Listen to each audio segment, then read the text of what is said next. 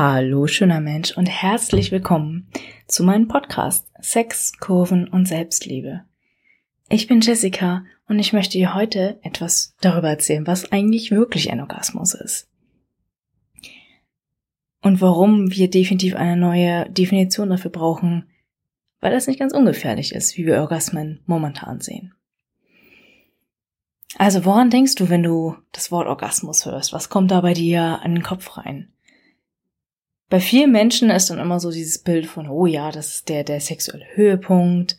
Ähm, das ist, wenn, wenn der Mann ejakuliert oder wenn man dann als Frau äh, spontan nochmal einen ganzen Schub Feuchtigkeit produziert, wenn man dann dieses zusammenkrampfende Gefühl im ganzen Körper hat, die Beckenbodenkontraktion, das vielleicht auch einfach nur die Laute, das Stöhnen. Und das sind ja alles relativ körperliche Reaktionen. Und warum das so ein bisschen problematisch ist, manchmal das als Orgasmus zu bezeichnen, ist, dass es nicht unbedingt nur eine körperliche Reaktion ist. Also, man kann den Orgasmus zum Beispiel so als Beweis gerne sehen. Wir möchten ja irgendwie gerne so wirklich etwas sehen, um zu glauben, dass es auch wirklich echt ist. Und bei Orgasmen ist es ja ganz häufig so, dass es so eine Bestätigung für uns ist. So eine Art Trophäe. Oh ja, guck mal, wie oft ich dich zum Kommen gebracht habe. Ähm, oder wie schön ich dich zum Kommen gebracht habe. Und auch so diese, manchmal diese seltsamen Online-Diskussionen, wo dann Menschen sich dann fragen, oh, wie sieht denn eigentlich ein echter Orgasmus aus? Und da habe ich einen richtigen Orgasmus. Stimmt irgendwie alles mit mir oder habe ich so wenige Orgasmen? Und dieser ganze Selbstwert, der damit irgendwie noch einhergeht, der eigentlich auf eine kleine Sache nur ausgelegt ist. Was aber viel schlimmer ist, dass Orgasmen tatsächlich stattfinden können in einer Situation, wo man es überhaupt nicht erwarten würde. In extrem belastenden psychischen Situationen, wie zum Beispiel einer Vergewaltigung. Man stellt sich nur mal vor, man ist in einer Situation, in der man nicht sein möchte, man ist so komplett in, in einem Shutdown, psychisch gesehen. Es gibt viele Menschen, die da ja auch dissoziieren, das heißt, dass sie so ähm, aus ihrem Körper so ein bisschen rausgehen, um da so eine Trennung zu haben, um da so, so einen inneren, sicheren Platz für sich zu haben. Und dann hat man einen Orgasmus. Das ist etwas, womit der Geist, der Kopf überhaupt nicht klarkommt. Weil unsere Geschichte von einem Orgasmus ist ja, dass wir dabei Lust empfinden, dass es eigentlich ein Beweis für unsere Lust ist. Und dann kommt das plötzlich in eine Vergewaltigungssituation. Und dann kommt dieses Denken hoch von, oh, vielleicht wollte ich das ja eigentlich. Vielleicht hat mein Körper das begehrt und ich habe das gar nicht gewusst. Und noch viel schlimmer ist, wenn es dann von der anderen Seite gesehen wird, das heißt von, von dem Vergewaltiger.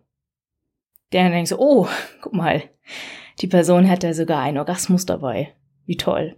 Es scheint ihr richtig gut zu gefallen, was ich hier mache. Und das führt dann, ich sag's mal so, zu, ja, so wie es ist, zu richtig abartigen Folgen, wie das dann im Gericht oder wenn es überhaupt bis zum Gericht kommt, dann sowas tatsächlich auch angezweifelt wird, dass das Opfer wirklich ein Opfer ist. Da kommt es dann manchmal zu so einer Opfer-Täter-Umkehr, weil dann so dieser Grundgedanke da ist, na ja, aber wenn die Frau oder der Mann, wenn die Frau einen Orgasmus hatte oder der Mann äh, zum Beispiel hart geworden ist bei der Vergewaltigung, na ja, dann wollten die das doch. Das geht doch gar nicht ohne. Und deswegen trauen die sich das natürlich erstens mal nicht zu sagen, dass es halt so war. Und es ist auch einfach abartig, dass Menschen unterstellt wird, Lust dabei zu empfinden, nur weil sie einen Orgasmus hatten. Aber im Endeffekt ist ein Orgasmus, ja, ich sag mal, ein, Reiz oder ein, liegt ein Trigger voraus. Und das kann einfach nur diese manuelle Stimulation sein.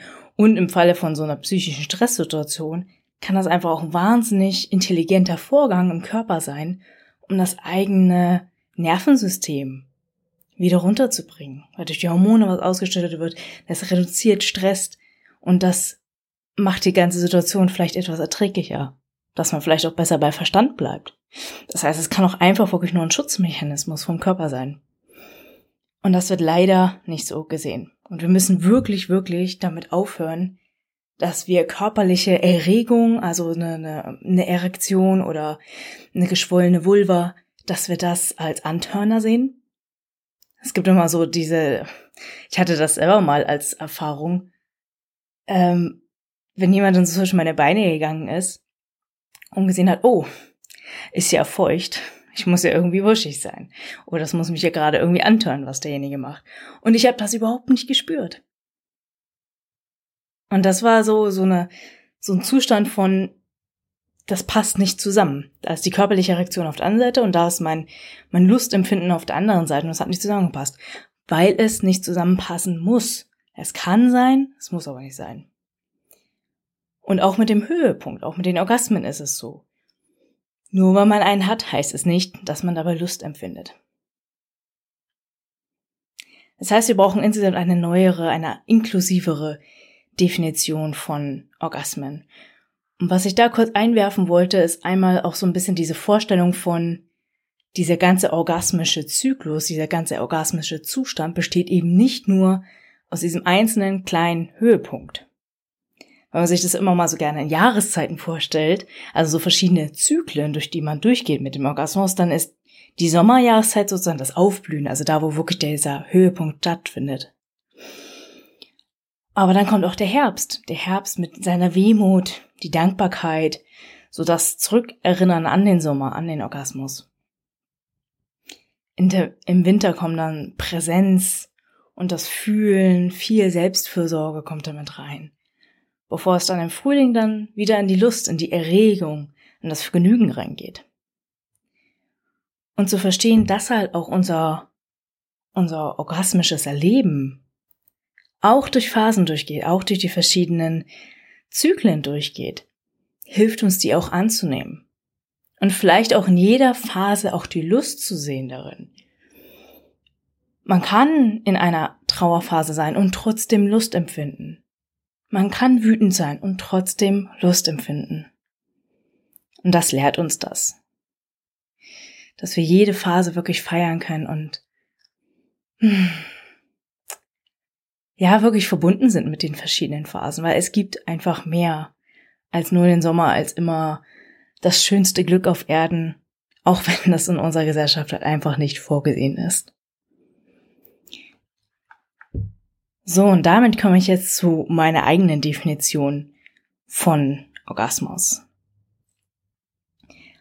Ein Orgasmus ist ein lustvoller Zustand des Seins, in dem alltägliche Gedanken und Grenzen in den Hintergrund treten und man sich ganz seinen Empfindungen und Gefühlen hingibt, so dass man in einen anderen, höheren Zustand tritt.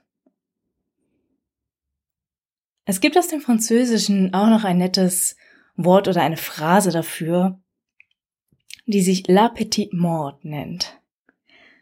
Nagel dich nicht fest auf die Aussprache, ich habe keine Ahnung von Französisch. Aber übersetzt heißt es auf jeden Fall der kleine Tod. Und so ein bisschen empfinde ich einen Orgasmus. Oder manchmal. So dieser, als ob sich so ein kleines Tor öffnen würde, wo irgendwie keine Zeit mehr existiert, wo kein Ego existiert, wo irgendwie einfach nur noch dieser luftleere Raum ist. Und das ist ja schon so ein bisschen so, als ob man für einen ganz kurzen Moment sterben würde. In einem sehr schönen und befriedigenden Zustand. Und um das noch ein bisschen weiter auszuholen, wollte ich jetzt noch mal kurz auf die drei Elemente vom Orgasmus eingehen. Und diese drei Elemente habe ich zuallererst bei meiner Lehrerin Leila Martin gehört. Und ich finde, die beschreiben ganz gut so, aus was ein Orgasmus wirklich besteht, damit man auch so ein mehr so was Greifbares hat, mehr eine Vorstellung davon hat, ähm, was dieses Erleben eigentlich so ausmacht.